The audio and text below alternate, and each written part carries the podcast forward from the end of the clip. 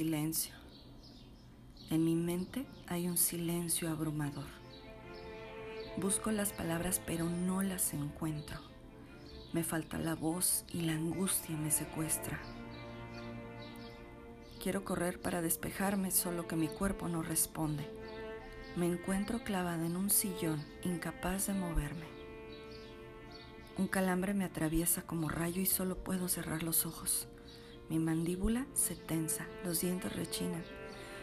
Exhalo dejando escapar el aire al que me aferraba con desesperación y ahogo un gemido. Es el primero de muchos. Uno tras otro, los pulsos eléctricos viajan por mis nervios, dejando una estela de dolor a su paso. El dolor. Ni siquiera puedo describirlo. Cuando pienso que he tocado un punto más alto en mi tolerancia a él, el cosmos se ríe de mí. Me doy cuenta que unas lágrimas gordas han colmado mis ojos y ruedan empapando mi cara, pero no puedo levantar mi mano para limpiarla así que lo dejo estar. El dolor es a veces tan abrumador que mi cuerpo entra en modo ahorro de energía y me deja así como estoy justo ahora.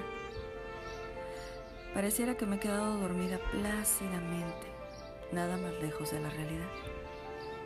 A veces las posturas y los gestos me dejan en evidencia.